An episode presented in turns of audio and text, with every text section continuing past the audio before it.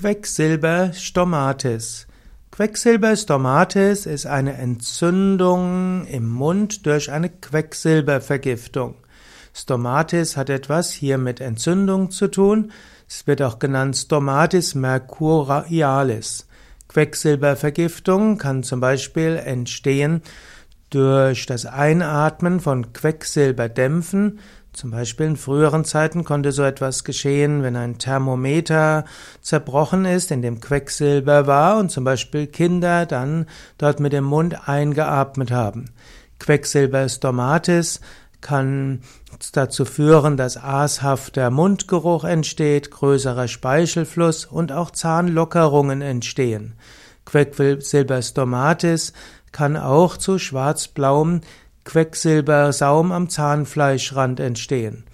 Hm, Quecksilber Stomatis kann dann auch weitergehen mit Geschwüren an Gaumen, Wangen und Zunge. Das kann bis zu Verlust der Zähne führen mit äh, veränderter Bakterienflora. Quecksilber Stomatis kann auch leichtere ja, Symptome haben, zum Beispiel einfach nur Schwellung und Rötung der Schleimhaut mit Geschwürbildung an der Innenseite von Wangen und Lippen.